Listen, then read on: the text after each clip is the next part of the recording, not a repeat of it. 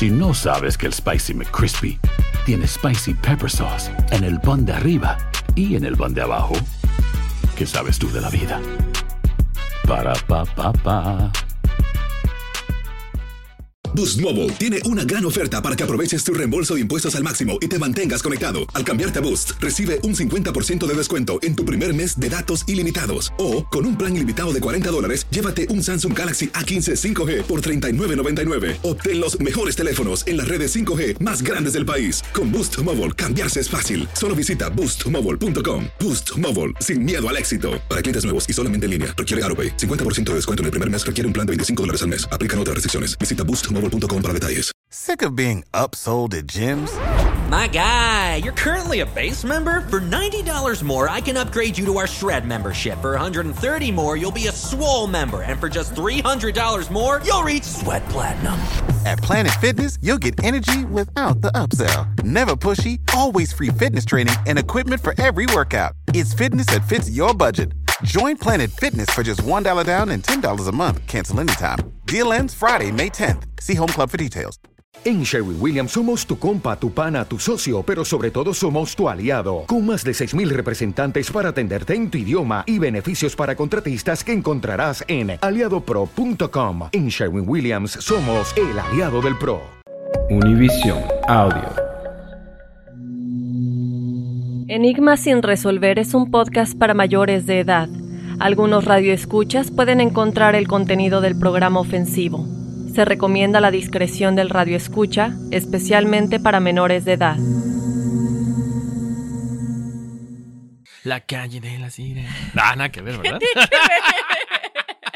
o sea, el popero de los ochentas, bala. Noventas. No, noventas, ¿verdad? Ah, bueno, la, por lo menos la conoces. Ah, claro. Uf, ya por lo menos no me sentí bien. el- No di el viejazo ahorita que estamos arrancando. Enigma sin resolver. Bienvenidos todos. Les saluda Horacio Antiveros. Y aquí Dafne Wegebe. Y Bueno, ya, ya escucharon el tema, ¿no? Obviamente vamos a hablar el día de hoy de Cabá. No,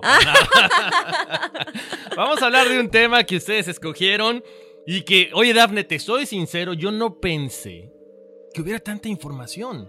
Es increíble. O sea, no, no, no. Las fotografías están Tenebros. impresionantes. Te lo juro, yo pensé al ver las fotografías, o sea, yo decía, esto es como Aquaman.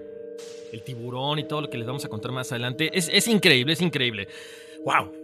Así es, Horacio. Sin duda alguna, un tema que nos deja con muchas preguntas todavía. Ahí es importante decir que no es algo que tú googleas y que enseguida te sale la información. Nosotros encontramos información en documentales que casi nadie ha visto, porque si tú buscas te dan la información normal. No, pues sí, se dice, no se dice, es un mito, tal vez no es un mito, pero ya que te dedicas a decir no, pero es que tiene que haber algo más y lo importante es que tenemos pruebas, bueno, no pruebas, pero eh, de alguna manera Evidencias, ¿no? evidencias científicas que pueden apoyar la teoría de que las sirenas son un ser no mitológico, sino un ser real que existen y que además es una vertiente del ser humano. Lo puedo decir, eso me dejaste sorprendido.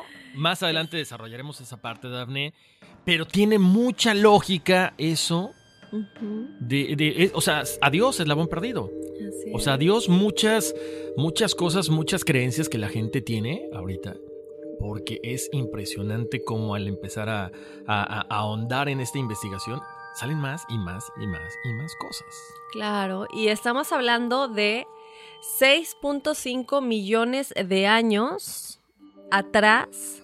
Entonces es algo que no solamente vamos a decir no hemos explorado más del 95% del mar, Aparte. sino también son muchísimos años atrás, que bueno, estamos hablando de cuántas cosas no hemos hablado que datan de billones de años, pero esta es una de esas cosas que nadie se imaginaría que puede ser real. Entonces, bueno, para no hacerla más largo el asunto y adentrarnos, eh, les vamos a estar platicando de las sirenas en este episodio bonus de Enigmas sin resolver y bienvenidos A Enigmas sin resolver.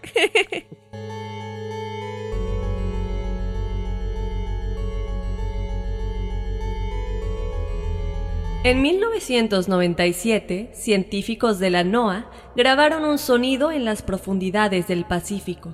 Se cree que es de origen orgánico y que no se ha podido identificar.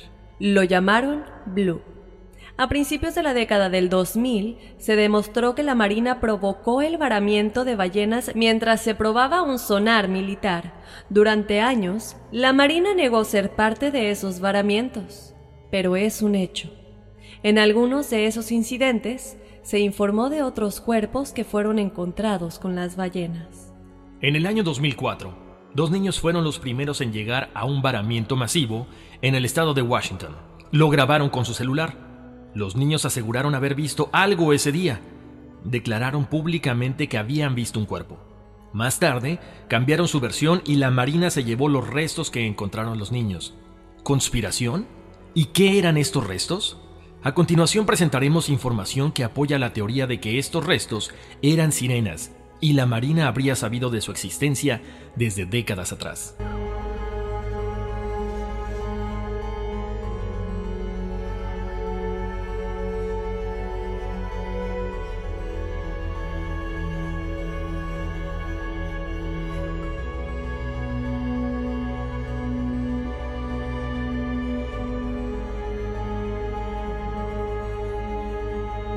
Así es, Horacio. Sin duda alguna, como siempre, volvemos a la conspiración, ¿verdad? El gobierno, saben, no saben. Es bueno que sepamos o malo. Yo, desde mi punto de vista, creo que es mejor que el ser humano no sepa de especies como el, el Sasquatch, pie grande o las sirenas, o, porque, bueno, los varamientos de ballenas, ¿por qué suceden? Precisamente por el ser humano, ¿verdad? Exactamente. Entonces, bueno, ahí está. Es un tema que tiene muchísimo para dar, pero ¿de dónde nace todo? Vamos a empezar por el principio, Horacio. Exactamente, ¿no? ¿De dónde viene ese, ese, ese, esa imagen de la sirena, ¿no? ¿Quién fue la persona? Ayer estaba viendo una película precisamente y tenía que ver con sirenas y yo digo, porque estaba muy ad hoc con la investigación, ¿de dónde viene? O sea, en verdad siempre fue representada como mitad pez, mitad humano. Ustedes que tienen hijos, bueno, que yo tengo un hijo, de repente a lo mejor hemos visto la sirenita, ¿no? Y nos, nos basamos mucho en esa imagen, Dafne. Pero, ¿será que empezó de esta forma? Bueno, pues déjenme decirles que sirena, sirena es un término que hace referencia, como decía Daphne hace rato, a una figura mitológica que en principio, ahí les va, para que vean cómo ha cambiado la historia. Se decía que tenía la mitad con el torso de mujer y la otra mitad con el cuerpo de ave. Con el tiempo, sin embargo, la idea de sirena empezó a asociarse con una criatura mitad pez y mitad mujer. Algo de lo que nos llamaba mucho la atención, Daphne, durante la investigación, es que decían que eh, empezó a cambiar a que más o menos como por el siglo XIII, a raíz de la iglesia empezó a decir, no sabes qué, este, eh, la imagen de la sirena, como ustedes la conocían, no era un ave, sino era un pez, porque, bueno, esa es una de las teorías, ¿no? Que tiene que ver con la iglesia, pero bueno, hay que recalcar una cosa, la primera constancia que se posee de forma escrita, escuchen bien, referente a estas sirenas mitad pez, mitad mujer, es la ofrecida por el canto 12 de la Odisea. En esta obra se relata que Ulises, siguiendo los consejos de una hechicera denominada como Circe, logró sellar con cera los oídos de los marineros, justamente para lograr escuchar los cantos de las, de las sirenas, pero sin sucumbir ante ellos. A lo largo de la historia, los marinos afirman haber visto sirenas en las mareas de primavera. Es más, los marinos contaban historias al respecto. Los griegos, los vikingos y los chinos las, descri- las describieron en sus épocas de exploración marina. Ahorita vamos a andar en eso. Pero referente a lo de la Odisea también, eh, Dafne y la gente que nos escucha, se dice que, bueno, obviamente eh, en este caso a Ulises lo atan en el mástil. Lo atan en el mástil para que, como él le pone la, la, la, la cera a todos los marineros, él, aparentemente este, al final a él lo, lo- lo atan en el mástil para que no se aviente y caiga eh, o sucumba ante ese canto tan bonito, tan... eh, ¿Cómo podría ser? Tan... ¿Particular? Tan o- particular de las sirenas. Pero como que caiga. Sí, lo que pasa es que, es, bueno, caiga o, o, bueno, sucumba ante el, ante el sonido, ¿no? Más que nada. Ahí lo, lo, lo- lo ponen en el mástil, en la parte de arriba, lo amarran y él, él escucha, pero no se puede zafar y no puede sucumbir ante el, ante el canto de las sirenas. Que decían que, bueno, eran eh, obviamente mujeres hermosas, ¿no? Mujeres hermosas que cuando empezaban a cantar ponían a los marineros como en un trance y hacían que dirigieran sus embarcaciones hacia, hacia donde se, se escuchaban estos sonidos o ellos incluso se aventaran hacia el mar. Ok. ¿Y que se los comían o qué? Bueno, es que sabes que nunca, bueno, hay, hay, diferentes teorías. Hay gente que dice que obviamente al desviar los, los barcos hacia estas piedras donde estaban las, las, las sirenas, pues provocaban un hundimiento, un hundimiento, ¿no? Chocaban los barcos y se hundían. Otros decían que los marineros brincaban y que las sirenas solamente bueno, ahí te va. Que los hundían, o sea, los ahogaban y otros decían que se las comían. La verdad que nunca se ha sabido exactamente, ¿no? Son, son de las teorías que hay. Por ejemplo, me, me acuerdo de la película de eh, Pirates of the Caribbean. O sea, precisamente ellos capturan una sirena y a final de cuentas no se los comen, ¿no? Pero simple y sencillamente a uno de ellos, bueno, le logran este ¿Cómo es? La logran, la logran capturar y ella al final de cuentas se enamora de uno de los, de los, de los piratas y se lo lleva al fondo del mar, ¿no? ¿Tú qué crees? ¿Se los comían? No. ¿Qué era? Como una no creo que se los comían porque se, supone que somos de la misma, que venimos de la misma especie, ¿no? canibalismo. Eh, bueno, de alguna manera eh, ya nos dividimos. En este, nosotros nos vamos para la tierra y nosotros nos vamos para el agua, ¿no? Que serían las sirenas. Pero ya les vamos a platicar a detalle acerca de eso. Pero Horacio, me parece muy importante lo que comentas de la antigüedad, porque hay que mencionar algo muy importante, ¿no? O sea, ¿de dónde nace la imagen de la sirena? Así como tú comentas ahorita de la Odisea, pero de igual manera en pinturas rupestres. Y ya hemos platicado de esto cuando platicamos de los ovnis, por ejemplo, de los extraterrestres y de estas imágenes que las razas eh, tan antiguas y de los humanos tan antiguos, estas civilizaciones que no tenían tanto conocimiento y que lo, lo más que podían hacer para comunicar lo que, lo que ellos veían en su exterior era dibujarlo, ¿no? Entonces lo dibujan en estas civilizaciones antiguas, en, en estos eh, dibujos ancestrales en los que vemos igual eh, platillos voladores o extraterrestres, esas naves, eh, y, que nosotros eh, llegamos a la conclusión de que, bueno, sin duda alguna no podía venir de su imaginación, sino que eran contactos que ellos estaban teniendo. Y las sirenas están en muchísimas pinturas rupestres de estas civilizaciones antiguas, entonces se llega a la conclusión de que la única manera en la que ellos podrían haber venido con esta imagen es que tuvieron contacto con ellas. No, y sabes que Daphne, que estás diciendo de las pinturas rupestres,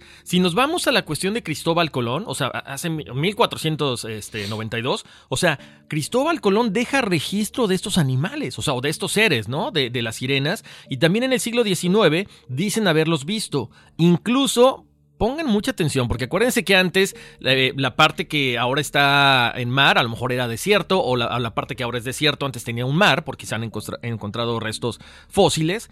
Eh, hay pinturas, hay cavernas allá en Egipto, donde muestran estas pinturas de hace más de 30.000 años. O sea, estás viendo estos dibujos, estas pinturas rupestres que muestran a humanos cazando a personas con aletas. Pues, ojo, no es un pez, no es un pescado, es una persona que tiene la mitad de ser humano y la otra mitad de pescado, o de pez, como le quieran llamar. Es muy interesante, o sea, como dices, nos estamos remontando a muchos, muchos, muchos años antes. Así es, Horacio, y hay muchos videos en donde supuestamente se captan a las sirenas. Hay unos que sí se ven muy falsos, que no los vamos a compartir porque de plano sí uno se da cuenta, ¿no? Pero hay otros que sí te hacen pensar y que tú dices, bueno, es que esto sí se ve muy real. Entonces, bueno, lo vamos a estar compartiendo en las redes sociales y lo dejamos al juicio de ustedes. Pero te cuento, Horacio, que esto ya se puso como más intenso a partir del año 2004, a pesar de que no se dio a conocer sino hasta el 2012. Pero bueno, ¿qué sucedió? Te cuento, Horacio, que esta historia comenzó en el 2004 cuando dos niños en Washington State estaban viendo todo lo que sucedió con el varamiento de ballenas, ¿verdad?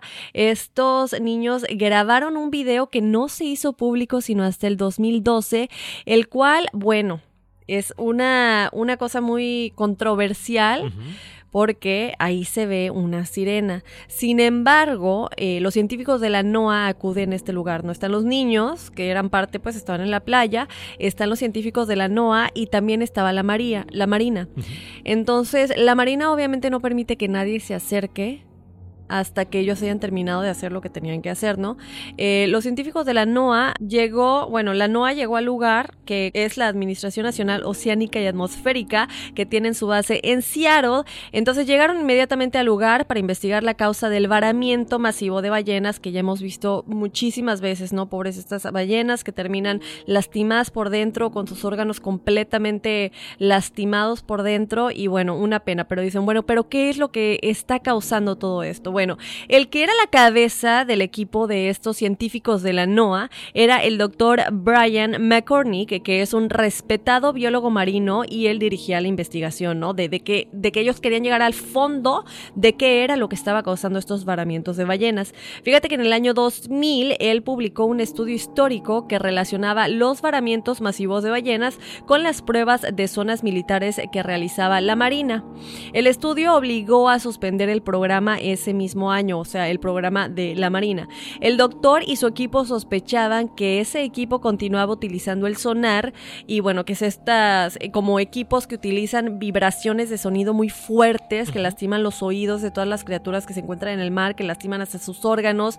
Entonces, bueno, el, el los miembros del equipo del de, doctor McCormick em, decidieron hablar por primera vez de qué era lo que ellos habían descubierto. ¿No? ¿Por qué es importante todo esto y por qué le estamos platicando el varamiento?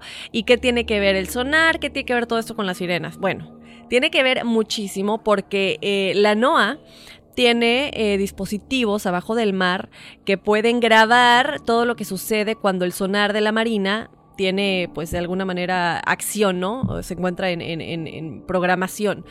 Entonces ellos registran todos los sonidos, no solamente del sonar, lo que pasa antes de la explosión del sonar, bueno, la explosión de sonido, y lo que sucede con los animales en el momento en el que el sonar está en acción, ¿no?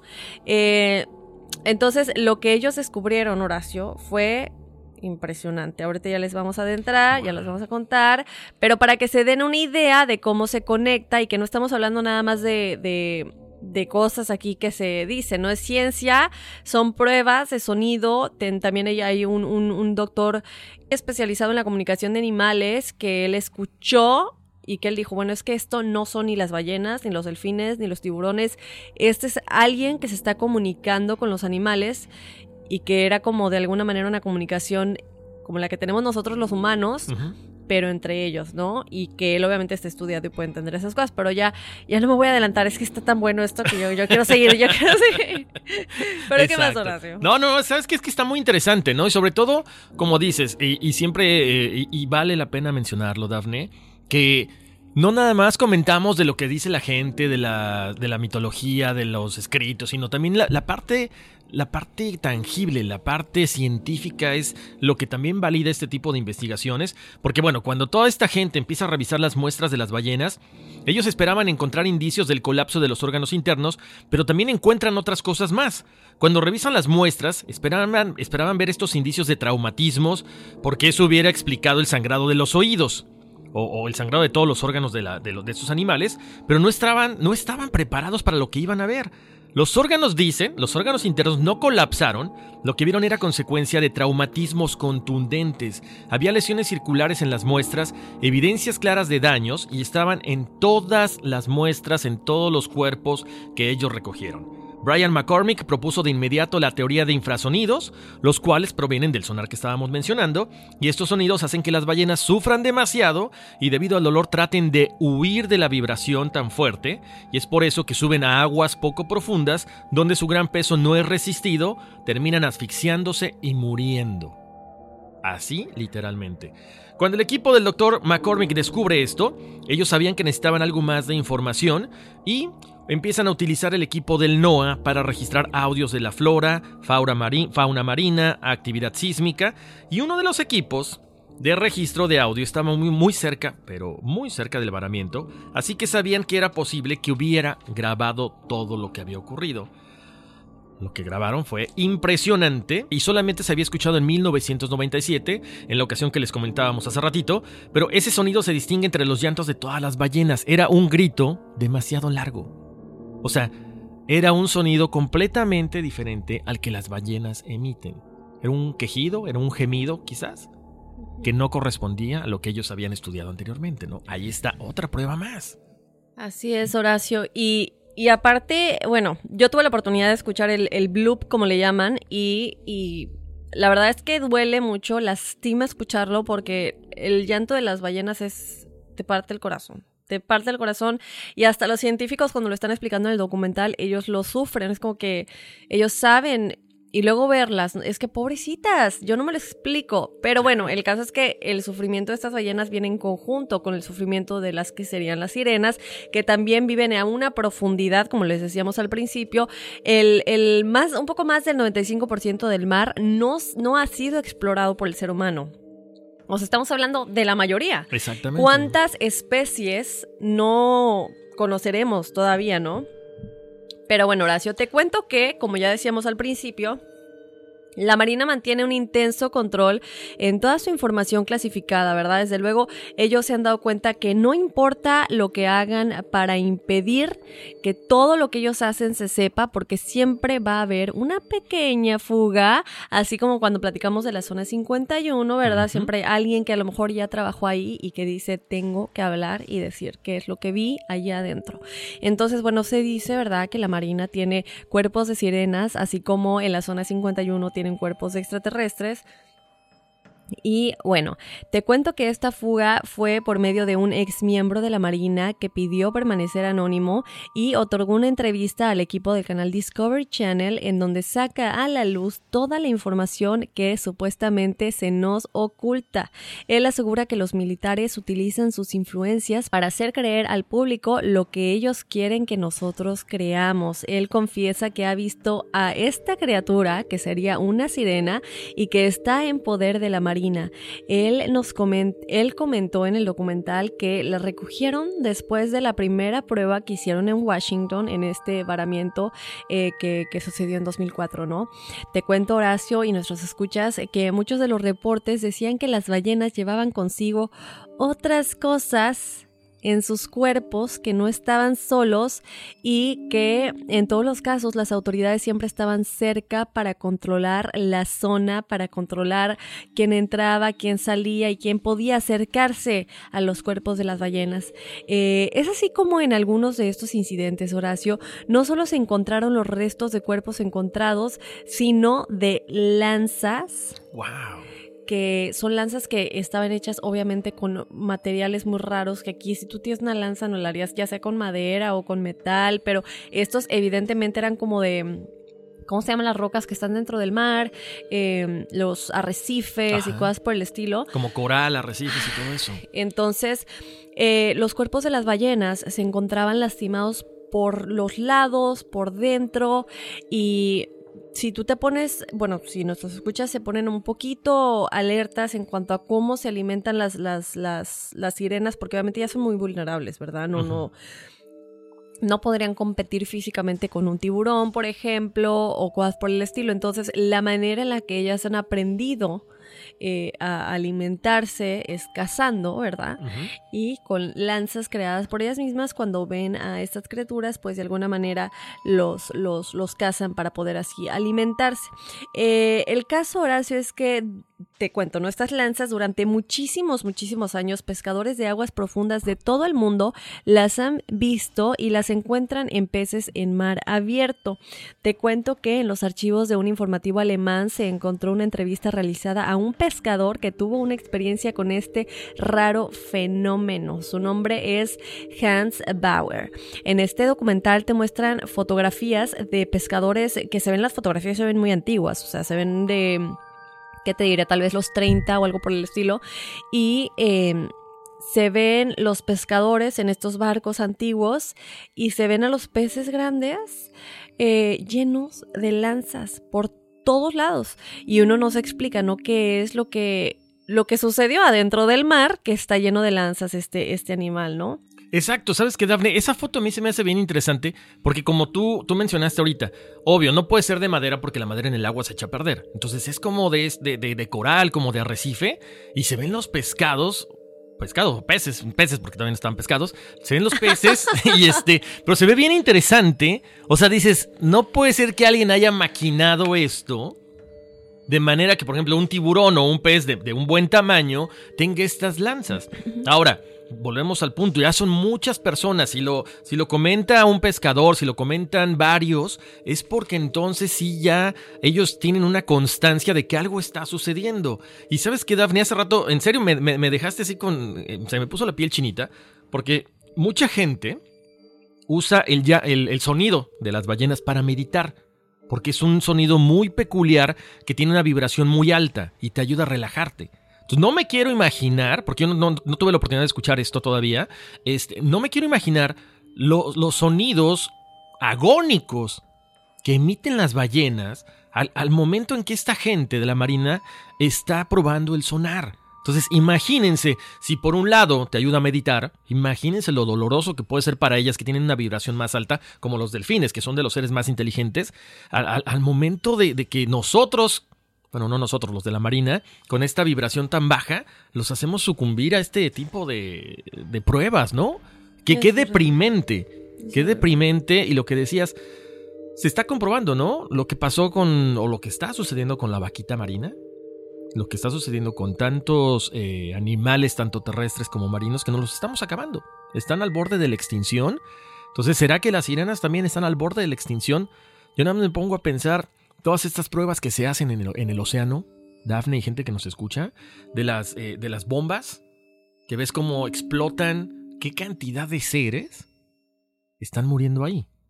Que obviamente llega la marina a recogerlo y no sabe si por ahí va una sirena o dos ballenas, X cantidad de peces, ¿no? Así es, Horacio. Es, es, es muy lamentable y bueno, eh, nosotros obviamente tratamos de hacer un llamado por medio de este espacio que tenemos de no lastimar a los animales, eh, ningún tipo de animal terrestre o acuático, no hay que lastimar a los animales, no hay que, que, tener placer por, por lastimar a los animales y ayudar lo más que podamos, ¿no? Yo hace poquito alguien me abordó en el, en el subway, en la estación del metro y, y dos son de esas veces que dices, traigo mis audífonos, no voy caminando, ya quiero tomar mi tren, Pero esta chava se veía tan insistente y dije, bueno, ya. Y qué bueno que me paré. Yo, bueno, ahorita sobre todo estoy tratando de cuidar mi dinero mucho, ¿verdad? Por, por planes de futuro y, cosas por el estilo. Pero ella me empezó a explicar que es por la de Humane Society, de, de United States eh, Humane Society, Society, I think is the name of it.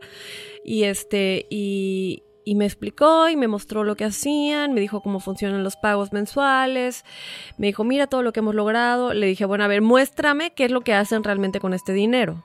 Eh, porque uno les da el dinero mensual, que automáticamente se va el pago, pero yo quiero ver que realmente no, pues es que son donaciones. Nosotros le dije, es que me estás hablando de, animales únicamente callejeros, que obviamente todos queremos ayudar, o también me estás hablando más allá, me estás hablando de osos polares que se encuentran o sea, en los huesos, me estás hablando de, de pingüinos que los matan horriblemente en Asia.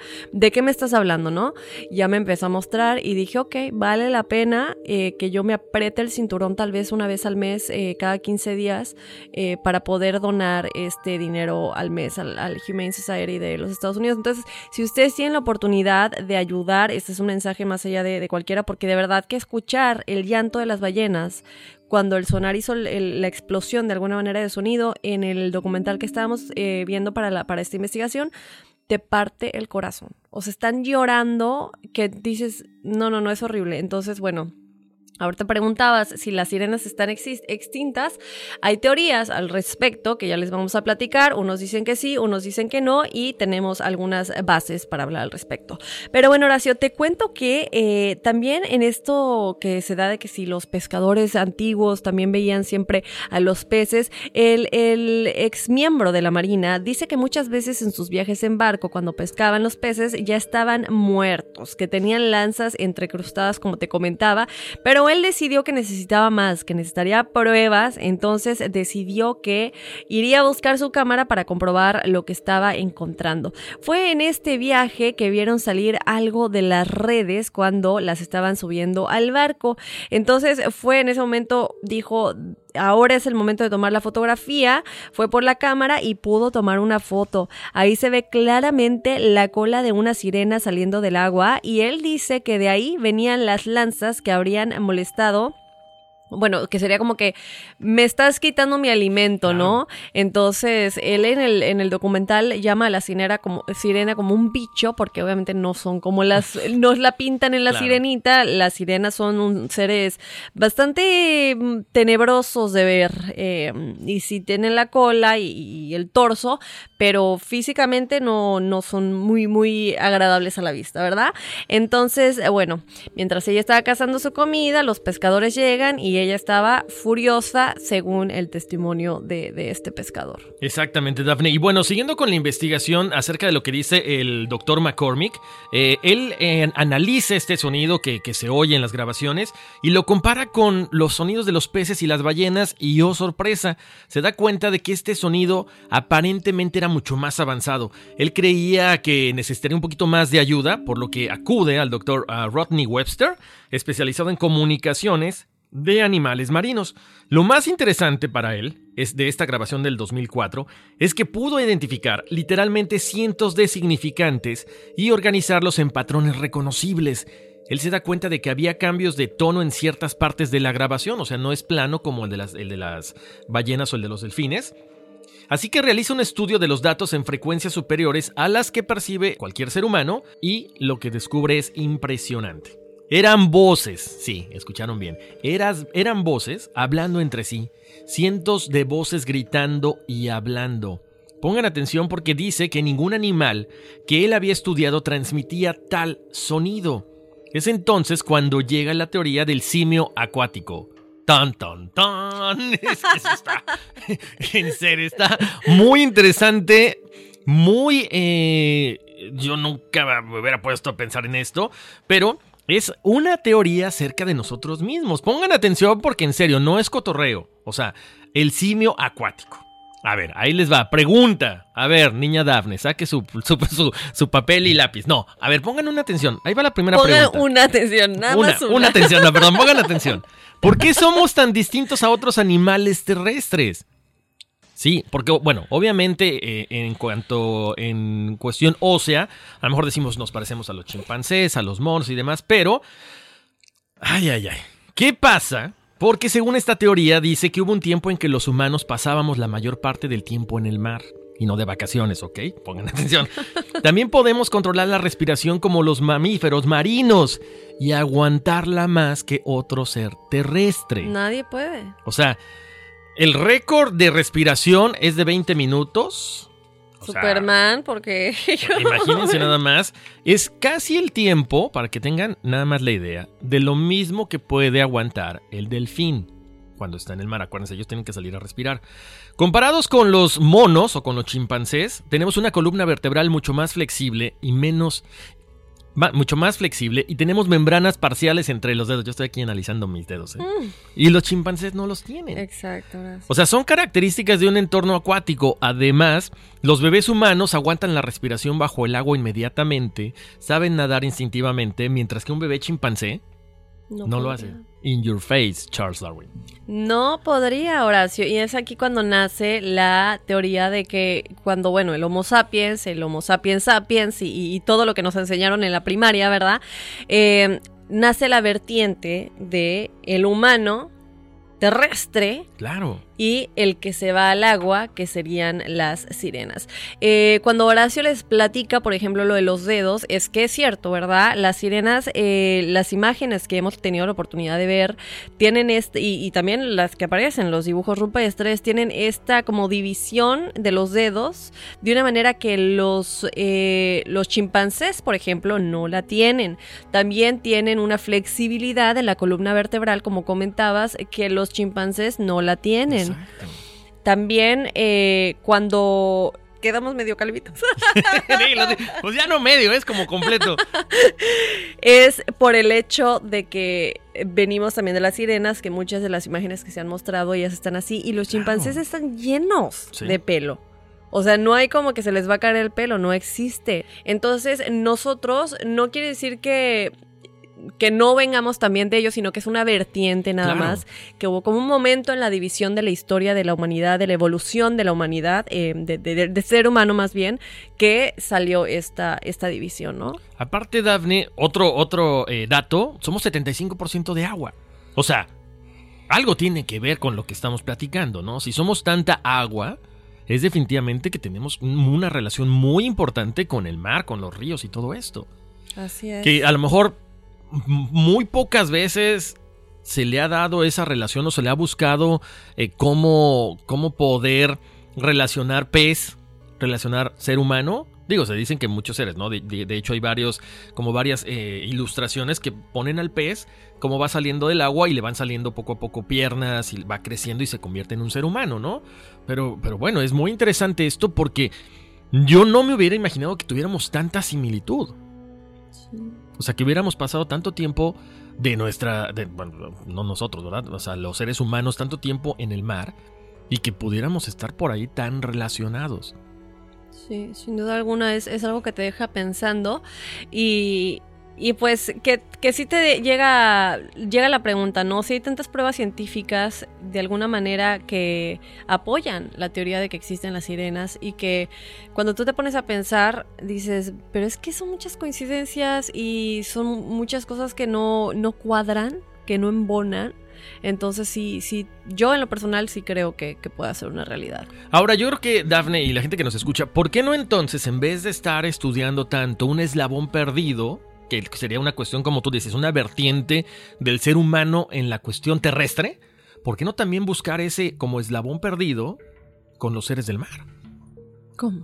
Sí, porque hay una vertiente, o sea, bueno, estamos diciendo esta teoría que apoya a que nosotros podríamos ser descendientes de estos seres.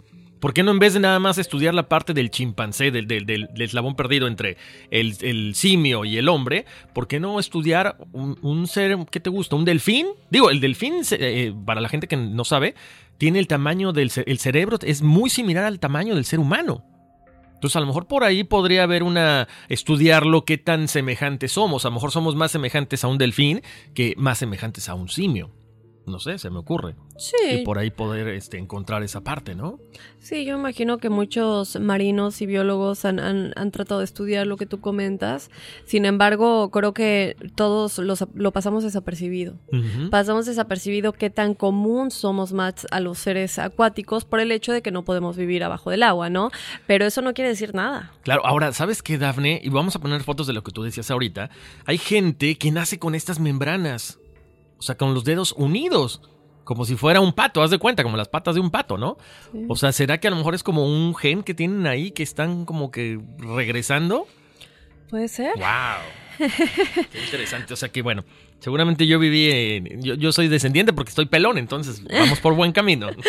Pero bueno, Horacio, te cuento rápidamente que eh, hubo un momento en el que hubo todavía más especulación al respecto, que fue cuando se encontró, el equipo de la NOAA encontró un tiburón lastimado por una de estas lanzas desde adentro.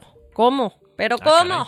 Bueno, pues porque cuando le abrieron el hocico, él obviamente estaba lastimado por afuera igual, pero cuando le abrieron el hocico se veía que lo- se lo habían enterrado por adentro, o sea, se cuenta que como si hubiera ah, tragado o Ajá. tratado de comer a la sirena y ella tenía la lanza y por dentro defendiéndose le clavó la lanza en, en- en, pues en el interior de la boca, ¿verdad? Eh, posteriormente, al verle el estómago a este tiburón eh, y darse a la tarea, el, el equipo de- del doctor McCormick, darse a la tarea de investigar el raro ser que se encontraba dentro, llegaron a la conclusión de que era un ser completamente desconocido, que era marino, pero compartía muchas similitudes fisiológicas con el ser humano.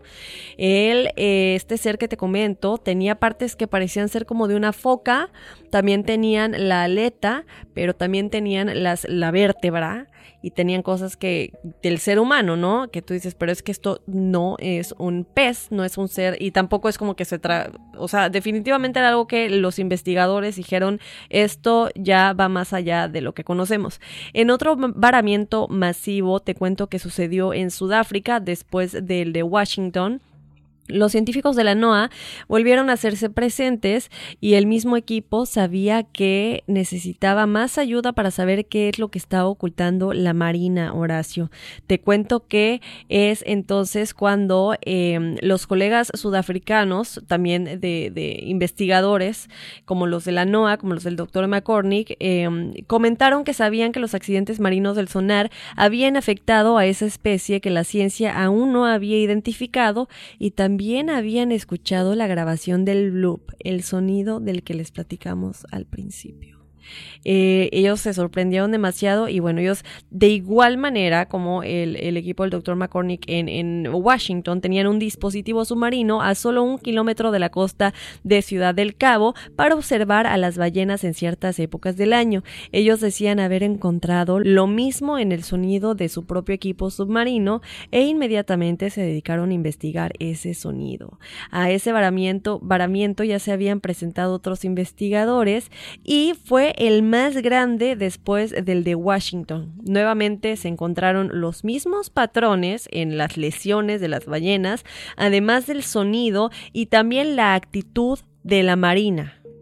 Una vez más. Que no sé, que, que, no dejaban que nadie entrara, que no dejaban que nadie se acercara, que agarraron un cuerpo y lo metieron, lo llevaron para que no hubiera contacto y este, entonces, bueno, eh, ellos, ellos están obviamente sospechando definitivamente que ellos sabían algo más. Increíble. Pero bueno, siguiendo con esta investigación, les comentamos que hay una, una parte que se realiza en 1990 por parte de un científico llamado Carl Beans. Él publicó un artículo en una revista llamado Las Sirenas, su biología, cultura y extinción. Básicamente él explica, bueno, que las sirenas sí existieron, pero ya están extintas por diferentes razones, además de que cuenta, bueno, de que la evolución de la raza humana hizo que ellas desaparecieran por los nuevos métodos marinos. ¿Ok? Por los barcos, por los sonidos que la Marina usa, principalmente, que es lo que estamos comentando ahorita a través de los sonares, y también porque la evolución de otras especies marinas podrían haber sido muy peligroso para ellas y para su raza, que entre muchos riesgos que se han ido creando y creciendo, de igual manera estaría acabando con muchas especies marinas. Entonces, bueno, ahí está otra teoría. Sin embargo, eh, lo comentábamos desde el principio, es increíble, ¿no, Dafne? ¿Cómo pueden ser estos seres eh, que viven en el mar, estas sirenas, ser tan susceptibles a tantos cambios? Ahora también con la contaminación como la tenemos ahorita, aunado a, a, las, a los derrames petroleros, a la pesca indiscriminada, pues entonces efectivamente estaríamos apoyando a la teoría de Carl Beans, ¿no? O sea que nos estamos acabando o ya se extinguieron las sirenas, básicamente. Bueno, pues eh, él comentaba que entre las sirenas había diferentes tipos y cada una, cada una de ellas se ubica en un océano diferente. Entre ellas está la sirena sirena, la índica y la eritrea. ¿Ok? Él cuenta que como cualquier otra sociedad que existió, tenían sus métodos para conseguir alimentos, tenían sus divisiones, su forma de gobierno y también estaban formadas por diferentes élites. Pero como dice, fueron desapareciendo. Así es, y, yo creo que no sé, yo no creo que estén extintas, todavía, pero aquí hablamos de pruebas científicas. No está este científico que tiene este estudio, eh, los otros científicos de la NOAA que dicen que aún existen. Y aparte algo que nos deja muchas dudas es que cuando los varamientos eh, cuando, por ejemplo, cuando el de Washington sucedió, eh, los científicos de la NOAA, como comentábamos, están ahí y ven a la Marina, no permiten que te acerques. Pero se supone que están estudiando a los cuerpos de las ballenas, eh, realizando, bueno, teniendo que abrir para realizar la autopsia posteriormente. Y cuando los de la NOAA se acercan, cuando ya se van los de la Marina, se dan cuenta que no hicieron ningún tipo de, bueno, para hacer la autopsia, que no abrieron a ningún animal. Entonces dicen, entonces, ¿qué es lo que estaban haciendo ahí porque no nos dejaban acercarnos, si los animales están, están intactos, entonces es cuando te queda la duda. Hay un video, Horacio, muy interesante, no sé si ya lo viste, pero están los de la Marina, tienen sus uniformes y todo, y otros que tienen como un uniforme amarillo, que parecen más como de autoridades, y están sacando un cuerpo de como de, de no es el mar, pero es como un arroyo, diría yo, ¿no? Y ves cómo están sacando el cuerpo y se ve la aleta y ahorita te lo muestro. Y lo ponemos en las redes sociales igual. Y lo suben como una camilla y se lo llevan, pero ellos están, los trajes que tienen son como de esos trajes que la gente se pone en las series de televisión cuando algún enfermo está en cuarentena para que no te infectes, para que no te dé nada, así como todo cubierto y la cara y, así de blanco y todo, así. Entonces son de esos videos que dices, no se ve para nada falso. Aparte es alguien que lo grabó desde lo lejos y los de la Marina están en la playa así muy, muy lejos del que grabó la, eh, en la cámara y se ve cómo le están sacando y caminando y dices, pero ¿qué es que quién va a montar eso? Es un video que está tan lejano que se ve que alguien estaba grabando en algún lugar que los cachó o algo así. Entonces eh, es cuando hay tantas dudas. Las lanzas. Exacto. eh, por qué las lanzas, ¿no? ¿De dónde salen las lanzas en el mar? Y que ya se han encontrado y son lanzas que evidentemente un humano no haría porque no son el tipo de materiales que usamos, porque tenemos siquiera pistolas, escopetas y los que quieren cazar. Eh, y, también, eh, por otro lado, lo de las manos que platicábamos, las similitudes físicas que se pueden tener con las sirenas, el sonido que registran eh, los de la NOAA son demasiadas eh, evidencias, ¿no? Y fíjate, ahorita que decías de lo del arroyo, cuando, cuando rescatan este cuerpo, también estábamos encontrando, Daphne, a mí, yo no sabía, ¿eh? Te soy sincero. Yo me imaginaba las sirenas en el mar, pero también dicen que hay sirenas de río. ¿No? Entonces, eh, obviamente son un poquito diferentes, las sirenas de río son más pequeñas, de hecho hay muchos avistamientos según en el Amazonas. Entonces, bueno, se, registran los avistamientos de sirenas en el Amazonas. Las sirenas de mar son un poquito más grandes, pero ahorita me, fíjate, hace unas semanas, Dafne, tres, cuatro semanas, esta ballena que apareció a un costado del río Amazonas. ¿Qué, o sea, ¿qué, ¿qué estaba haciendo una ballena en el río Amazonas? Entonces, ¿será que entonces estas sirenas navegan por todos los ríos, o sea, por todo lo que es el, por, todo el mundo? por mares, océanos, ríos y todo esto. Sí. Increíble. Sí, y aparte yo creo que tienen la capacidad de estar todavía más profundidad que muchos de los seres eh, acuáticos normales, de los seres marinos eh, más comunes que conocemos, ¿no? Cuando hablamos, por ejemplo, del pez, eh, ¿cómo se llama el pez este que es muy feo, muy feo? El pez abisal. El pez abisal, Horacio, es un pez que se encuentra en las profundidades más profundas de la profundidad del mar. Ahora sí entendí, me quedó claro el concepto. No, pero y que lo busquen, que lo busquen en Google, que pongan ahí pez abisal, es feo, feo. Pero ¿por qué son así? Porque obviamente están en una, en una profundidad tan profunda que, que, es el tipo de físico que tienen las sirenas, de hecho, ¿no? Entonces, por ejemplo... De hecho, ¿sabes qué? Este pez eh, es el que tiene la lucecita aquí como que colgando en la, en la, en la cabeza que cuando los crustáceos o los pequeños peces se acercan por la luz porque piensan que es como un como alimento, lo, lo, empieza a mover, es como una como una carnada. Y en ese momento abre la boca que es verdaderamente grande, con unos dientes muy afilados. Tiene como una pinta como de piraña, ¿no? Esos dientes, esos dientes nada más, por lo demás es bastante feo. Sí, aparte ellos van a una profundidad que va desde los 8000 hasta los 9000 metros bajo el agua. Y bueno, si nosotros conocemos este tipo de peces abisales, que es uno de los más profundos que hemos podido conocer, sin embargo, dijimos al principio, no hemos eh, recorrido o, no se ha explorado más del 95% del mar. Y a ellos los conocemos, que van de, una de las cosas más profundas que hemos visto. Imagínate a dónde no podrían llegar las sirenas, ¿no? Exactamente, ¿no? Que además ya son seres un poco más evolucionados, como lo hemos ido platicando, porque ya al tener herramientas para, o, lanzas, en este caso, o armas para cazar, es que ya estamos hablando de otra cosa, ¿no? Pero, pero bueno, bien interesante, porque ahí está lo que comentábamos desde el principio, se desconoce mucho del océano. La mayoría de estos seres que, o de estos peces y crustáceos que viven en el fondo del mar, o sea, son seres que han ido adaptándose a la situación, ¿no? No tienen, son, son peces ciegos, son peces que no tienen eh, normalmente una pigmentación en la, en la, piel o en las escamas. ¿Por qué? Porque no la necesitan, no necesitan eh, pues protegerse de rayos solares, no, no necesitan de nada. Aparte, ¿sabes qué, Dafne? Ponte a, ponte a pensar, pónganse a pensar ustedes lo que hemos encontrado. Estos famosos calamares gigantes, estos pulpos gigantes de varios 20 a 30 metros eh, de, tamaño. Imagínate si apenas lo estamos conociendo, ¿qué, no, ¿qué más podemos encontrar allá? No sé si tengamos la oportunidad alguna vez de ver una, una a lo mejor mucha gente piensa eh, o relaciona sirenas con una ciudad como Aquaman, ¿no? ¿No? No sé si no sé si vivan como, como lo comentaba este, este científico, pero, pero bueno, de que son seres que estaban evolucionando, pues están evolucionando y ahí están, ¿no? De hecho, en uno de los, de los eh, dibujos que, que, tuvimos la oportunidad de ver, Dafne me llama la atención porque, bueno, ya me describiste así pelón, pero tienen esta parte como aerodinámica, ¿no? Una parte aquí como, eh, como una línea en medio de la cabeza que es como para nadar más rápido. O sea, los órganos internos dicen que están colocados de una forma diferente. Precisamente los pulmones son más grandes para que puedan eh, aguantar más tiempo debajo del agua. Entonces, es, un ser evolucionado completamente. Sí, Horacio. Además, fíjate que según la mitología griega, en la zona de Cilicia vivían grupos de sirenas que aparecen en sus leyendas más famosas. En Japón, la mayoría de las leyendas hablan de sirenas que habitan las islas Fiji y también se han visto por el Caribe, Nueva Guinea e incluso en España. Entonces regresamos a lo mismo, ¿verdad? ¿Por qué se habla de todo esto en la mitología griega? ¿Por qué se ven en las pinturas rupestres? ¿Por qué si no existían de dónde salían estas imágenes, de dónde salían estos retratos, ¿no? Como comentábamos con lo de, con lo de, mm, eh, ¿cuál era el episodio en el que estuvimos platicando?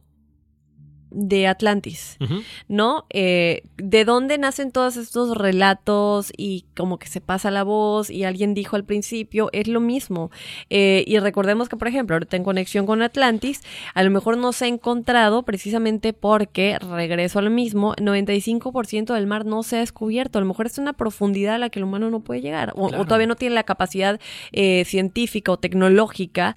También te cuento, Horacio, que la zona habitada por las sirenas engloban el paralelo de Ecuador. No se acercan a las zonas más frías, o sea, hace al norte o al sur del planeta, que son los polos, o sea que aquí no aplicaría lo de la que, que vivieran en la Tierra hueca. Exactamente, ahí sí no.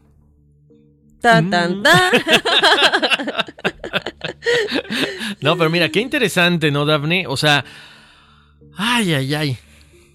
Entonces, ¿qué será? Entonces sí tenemos, hay dos vertientes del ser humano, entonces el que está terrestre y el que venía de, de, la, de las profundidades del mar. Según, ¿no? Sí, Aclaro que la, ciencia siempre, siempre tiene descubrimientos que nosotros, mm, por ejemplo, lo de la física, ¿no? La física tradicional y Einstein estaría, estaba completamente en contra de todo lo que hoy en día la física cuántica ha descubierto. O sea, Einstein, yo creo que se debe estar revolcando en su tumba. Pero son nuevos descubrimientos, la ciencia siempre avanza, entonces, pues podría ser. Yo sí me muero de ganas por, por ver una sirena. Me daría miedo porque no creo que sean tan buenas como nos las pintan. Yo tampoco. Em, y tampoco creo que sean tan bonitas como nos las pintan. Pero bueno, eso no lo creo. Lo, ve, lo sé porque he visto en algunas imágenes, si es que son reales, ¿no? Pero pues sí, ahí está. Pero sí tienes razón, creo que ninguna de las sirenas que hemos visto en, en, el internet o en los documentales tiene una cara bonita. Es más, ni un cuerpo bonito. Ahora, me imagino también que eh, o bueno, no sé, ahí tendría la duda. ¿Por qué? Porque ves que Sasquatch normalmente cuida, cuida los bosques, cuida la parte donde ellos habitan. Deberían de estar más, eh, más como que en contra de la, de, la contaminación de los océanos, ¿no? Supongo yo. Ah, claro. Por supuesto, porque bueno, ya estamos este, acabando con todo el planeta. Pero bueno, pues ahí están las, las, las diferentes teorías. Ustedes, a final de cuentas, tienen la última palabra, ¿no? Y que por favor tengan en cuenta, ustedes que nos están escuchando, uno no lo que, uno cree que, ay, ¿qué importa, no? Tirar un popote al mar o tirar una bolsa de plástico al mar. Es una. El mar es tan grande, ¿qué importa? De verdad que es tanta la inconsciencia y la ignorancia del ser humano eh, que, hay que ser conscientes, muchachos que nos escuchan en este momento. Por favor, nunca tiren basura en la playa y si ven algo, recojan lo que les cuesta. La cantidad de tortugas que, salen sangrando del mar con popotes incrustados en la nariz y que quien las encuentra lucha para sacar el pobre popote o, que los peces, perdón, no los peces, las, los delfines o las... Em, eh, los pingüinos marinos, las, todos que están enredados en redes de, de, esas que se tiran al mar, no para pescar, de las que se tiran al mar porque son como basura y están enredados, eh, lastimados por favor que tengan conciencia y que cuiden también al mar. Tal vez no son seres con los que interactuamos al día a día como tu perrito o tu gatito, pero también son parte de nuestro de nuestra casa, que es el planeta Tierra, ¿no? Además, sabes que Daphne, igual como dices, a lo mejor no son mascotas, no interactuamos de esa forma, pero a final de cuentas cuando comemos sushi, camarones, langosta y demás, estamos ya ingiriendo pedazos de plástico. Es verdad. Está tan contaminado que, o sea, micro pedazos de plástico nos estamos comiendo día a día. Eso en cuestión del mar. Imagínense también los animales terrestres. Entonces, tengamos cuidado con nuestro planeta porque, como dices, no es una tapa. Si pensamos cada quien, ah, es una tapa, imagínate cuántos millones de tapas terminan en el océano o terminan en la basura. Reciclemos, en serio, reciclemos. ¿Por qué? Porque si no, el día de mañana los extintos vamos a ser nosotros. Y así como vamos, para el 2030, esto va a ser un, una, una cabose. Así definitivamente. es. Sí, que bueno, pasar el mensaje, ya sea que, aunque no sea para lastimar a las sirenas, para no lastimar a cualquier especie marina, ¿no? Así es. Oye, Dafne, pues creo que ya nos vamos, ¿no? No, ¿No? falta la numerología. ¿Qué creen? Tan, tan, tan. Hoy no hay numerología. No. Oye, Dafne, rapidísimo. Para la gente que de pronto nos escribe que nos piden su numerología, muchas veces, eh, acuérdense, la damos semana tras semana. Entonces, si ustedes eh, de pronto no pusieron atención al, al episodio, a la parte final, ahí vienen las numerologías. Lo que pasa es que de repente nos mandan dos o tres veces el mismo mensaje, entonces pongan atención. ¿Sale? Eh, bueno, vamos a empezar con la numerología. Eh, para nuestro buen amigo Jorge es Piricueta. Recuerden, numerología son una pequeña descripción en general de la personalidad de la, de la gente, ¿no? De cada uno de ustedes. Él es el número uno. El número uno representa la acción. Son personas creativas, originales, que les encanta pasar momentos solos, momentos de introspección. Tienen que desarrollarse mucho profesionalmente. Les encanta dirigir. Son buenos jefes. Están ahí para liderar. Una cosa es líder y otra cosa es ser jefe. El jefe es el que ordena y el líder es el que pone el ejemplo. Entonces, desarrollen su, su, eh, individualidad, hagan eh, cosas nuevas, les va a ir muy bien, pero también si tienen una pareja, pidan tiempo, o sea, de estar, ¿sabes qué? Necesito un tiempo para mí. Para mí solito, eso les va a ayudar muchísimo para seguir creciendo. Para Adrián Contreras y María Magdalena Rodríguez, ellos son el número 2. El número 2, como lo hemos comentado en otras eh, ocasiones, son personas que son cooperativas. Es su misión en la vida es ayudar, ser eh, diplomáticos, tener tacto con los demás, ayudarlos. Son muy pacíficos, les encanta la cuestión que tiene que ver con la diplomacia, con la política. Si les interesa algo que tiene que ver con, no sé, Naciones Unidas, este, tratar de ayudar a los demás, les queda perfectamente a ellos. Para José Vargas, él es el número 3, que representa la creatividad y la expresión. Son personas que son buenas Ahí les va. Para los idiomas, para estudiar. Son gente que normalmente estudian desde, desde, ¿cómo se llama? Pues ya saben, una carrera, un máster, un PhD, lo que tengan en la mente lo, lo- lo logran conseguir. Son eh, muy curiosos, por eso siempre tienen deseos de aprender diferentes cosas. Para Trini Castañeda, ella es número 5, al igual que Jacqueline, Reina Cáceres y Abril Barrales. Este número 5 es la libertad y el cambio son personas que se adaptan muy rápido a todo lo que tienen en, en- la vida.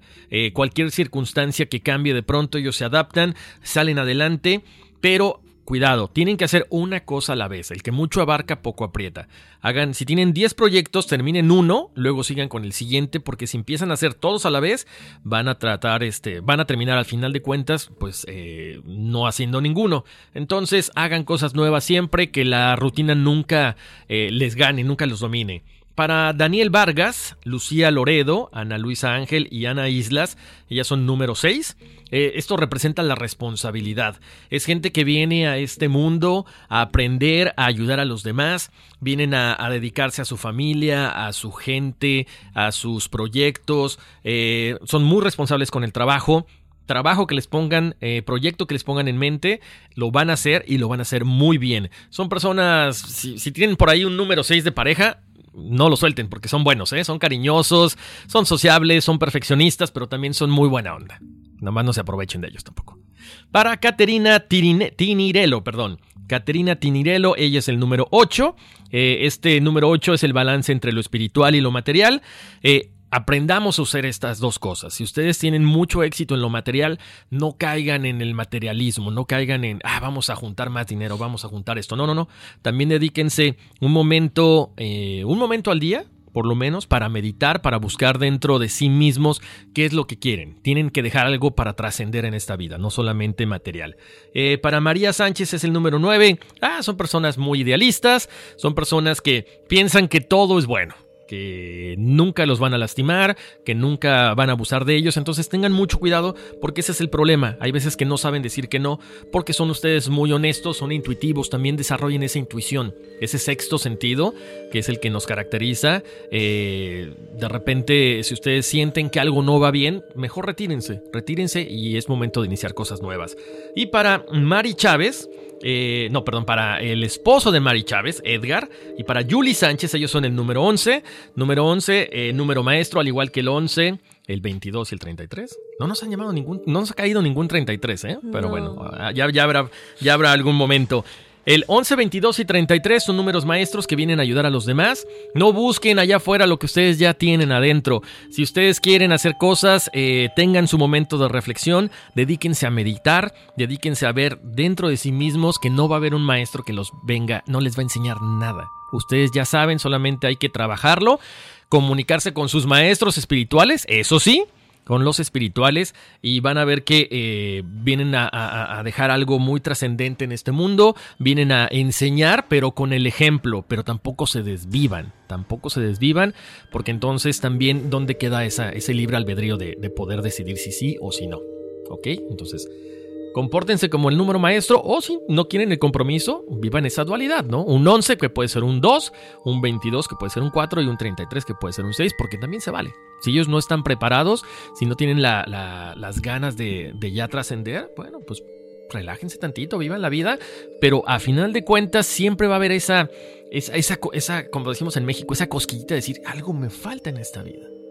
Es porque no viven a plenitud no, no, no sacan su, todo su potencial.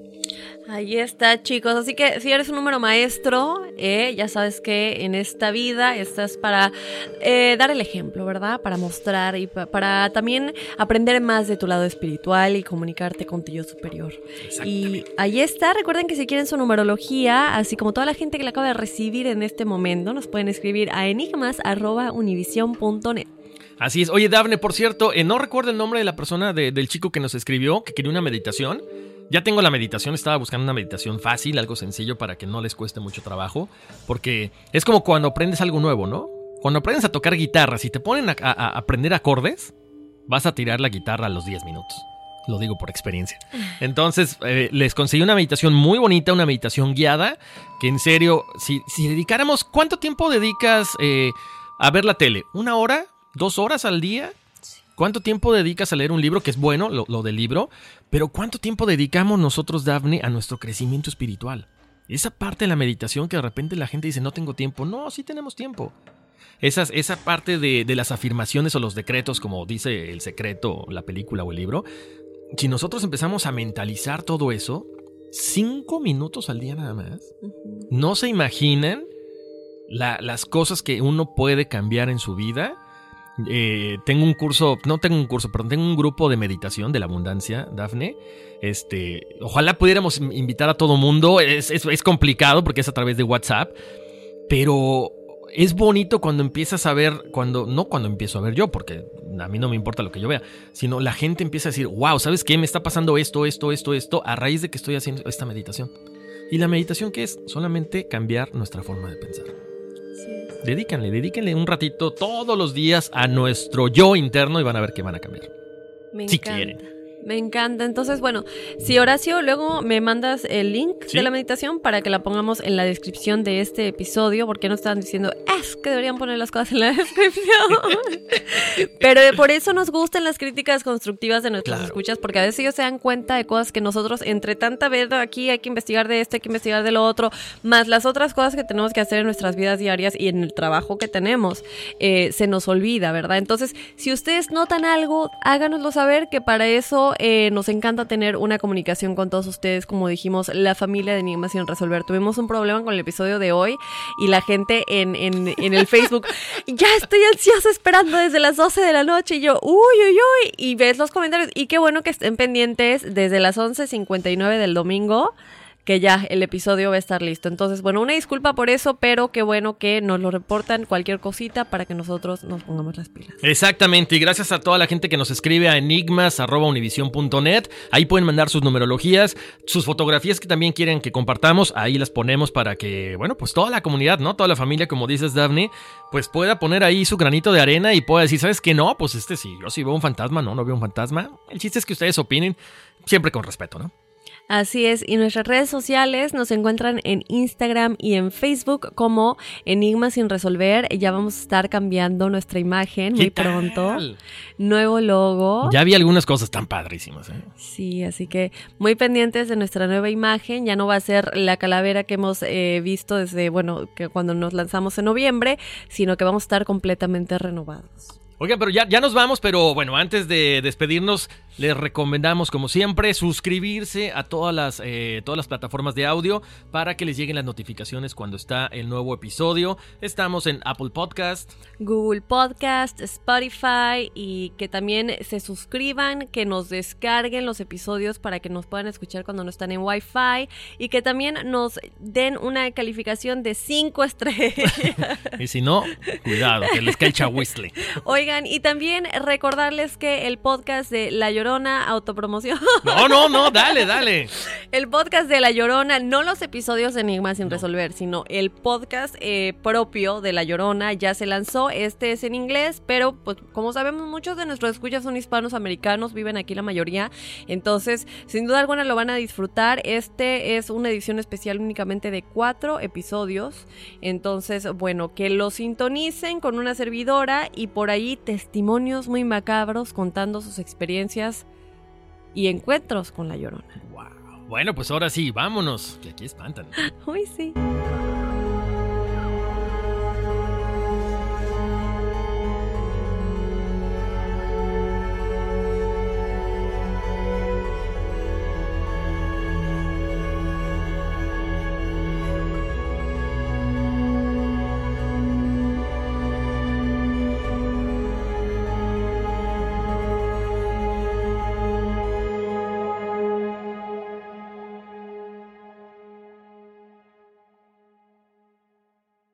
Boost Mobile tiene una gran oferta para que aproveches tu reembolso de impuestos al máximo y te mantengas conectado. Al cambiarte a Boost, recibe un 50% de descuento en tu primer mes de datos ilimitados. O, con un plan ilimitado de 40 dólares, llévate un Samsung Galaxy A15 5G por $39.99. Obtén los mejores teléfonos en las redes 5G más grandes del país. Con Boost Mobile, cambiarse es fácil. Solo visita boostmobile.com. Boost Mobile, sin miedo al éxito. Para clientes nuevos y solamente en línea, requiere AroPay. 50% de descuento en el primer mes requiere un plan de 25 dólares al mes. Aplican otras restricciones. Visita para detalles.